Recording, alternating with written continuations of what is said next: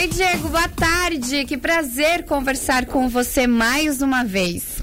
Oi, Débora, boa tarde. Muito obrigado pela oportunidade de estar conversando contigo e com os ouvintes da rádio. Então vamos conversar um pouquinho, Diego, aí na clínica onde você trabalha. Vocês estão lidando com muitas mudanças desde a pandemia do novo coronavírus? Então, é, Débora, nós estamos tomando todas as medidas de biossegurança necessárias para que os nossos pacientes, os acompanhantes, é, tenham a, a, a melhor o melhor tratamento possível aqui, tá? Nós tivemos algumas diretrizes do CRO, que é o Conselho Regional de Odontologia do Estado de Santa Catarina, para que a gente fizesse algumas mudanças nos nossos atendimentos. Estamos procurando seguir todas essas recomendações. Certo, você comentou a questão da entrada de acompanhantes. E como é que fica então essa questão, Diego? Vocês estão recebendo acompanhantes ou é só para idosos, crianças? Então, o, o ideal é que os acompanhantes. É, na verdade, a gente está pedindo para que as pessoas venham sem acompanhantes. Né? Como tu falou, crianças, elas podem vir acompanhadas, porém, caso é, os pais optem por esperar no carro, não tem problema nenhum, tá? Uhum. Se for uma real necessidade, esses, esses acompanhantes eles estão vindo para dentro da sala. Dentro do nosso consultório, nós é, estamos sempre tentando deixar as janelas bem abertas, é, o ar condicionado ligado numa função para ventilar o ambiente e as portas abertas. Certo, era isso mesmo que eu ia te perguntar, Diego. É, esses cuidados dentro do consultório, está havendo uma higienização a cada troca de pacientes? É, isso mesmo. A gente já tinha um protocolo, todos os consultórios já têm um protocolo de biossegurança, tá, entre um paciente e outro. Porém, esses protocolos de biossegurança, eles foram reavaliados e todo o paciente que entra na clínica, ele tem que é, passar o álcool nas suas mãos, né? Uhum. Higienizar as suas mãos. Colocar um propé, que nada mais é como se fosse uma toquinha descartável no seu, no, no seu calçado, tá?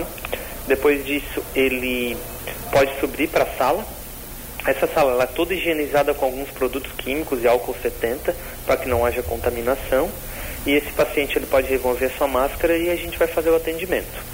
Nós, profissionais, estamos também com alguns protocolos diferenciados. Nós estamos usando, além do nosso jaleco convencional, um, um jaleco por cima de TNT, que ele é descartável, tá? Usando uma máscara, a nossa máscara é descartável por cima, uhum. é, o óculos de proteção, uma touca e também um como se fosse uma máscara de soldador só que transparente. Algumas pessoas já devem ter visto isso na internet, assim uhum. como os médicos, né? É uma barreira assim de acrílico transparente para nos proteger também dos do, dos aerossóis que saem aqui dos nossos instrumentais. Uhum. Esses equipamentos de proteção individual, Diego, eles se tornam um pouco. Eles incomodam um pouco vocês, mas eles são de extrema importância, né? É, são de extrema importância tanto para a nossa saúde, né, do profissional, quanto para a saúde dos nossos pacientes. Então, os EPIs, né, os equipamentos de proteção individual, são uhum. indispensáveis em todos os tratamentos. Como eu te falei, a gente já seguia alguns protocolos antes da pandemia, agora esses protocolos se modificaram e a gente está tomando muito mais cuidado, né? Uhum. É, o, EPI no começo assusta um pouco alguns pacientes, né? A gente, eles vê que falam que a gente está com uma roupa diferente, é, mas isso tudo é para nossa proteção e eles entendem também, né? Então, assim, é, os pacientes podem vir tranquilamente ao consultório, que todas as medidas estão sendo tomadas. Claro que a gente, só retificando, tá, Débora, a gente não está marcando como a gente costumava marcar, né, as, as consultas ah, é, a é? cada...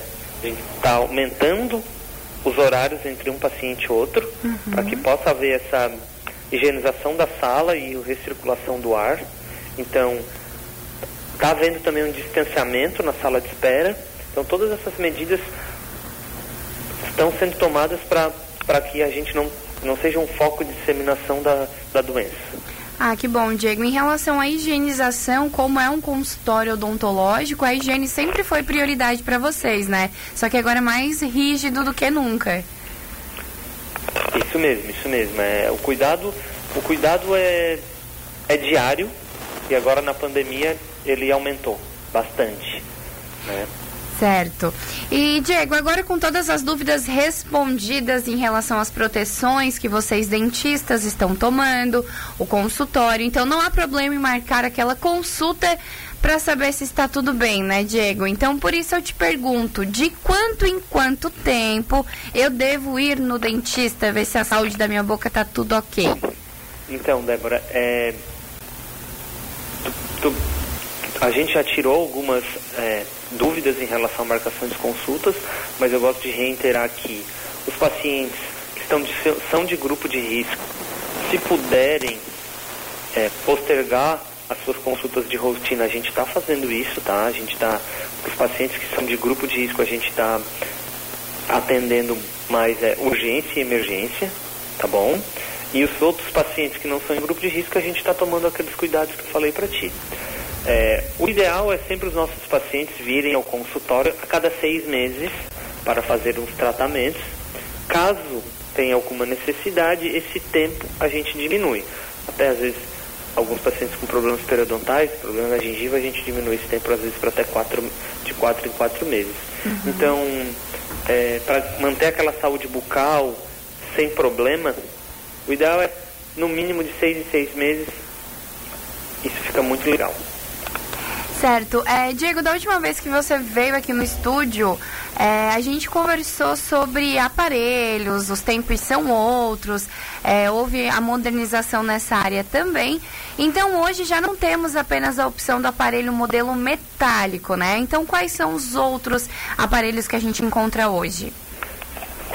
Débora, tu tocou num assunto que é bem a minha área de atuação, tá? Eu sou especialista em ortodontia uhum.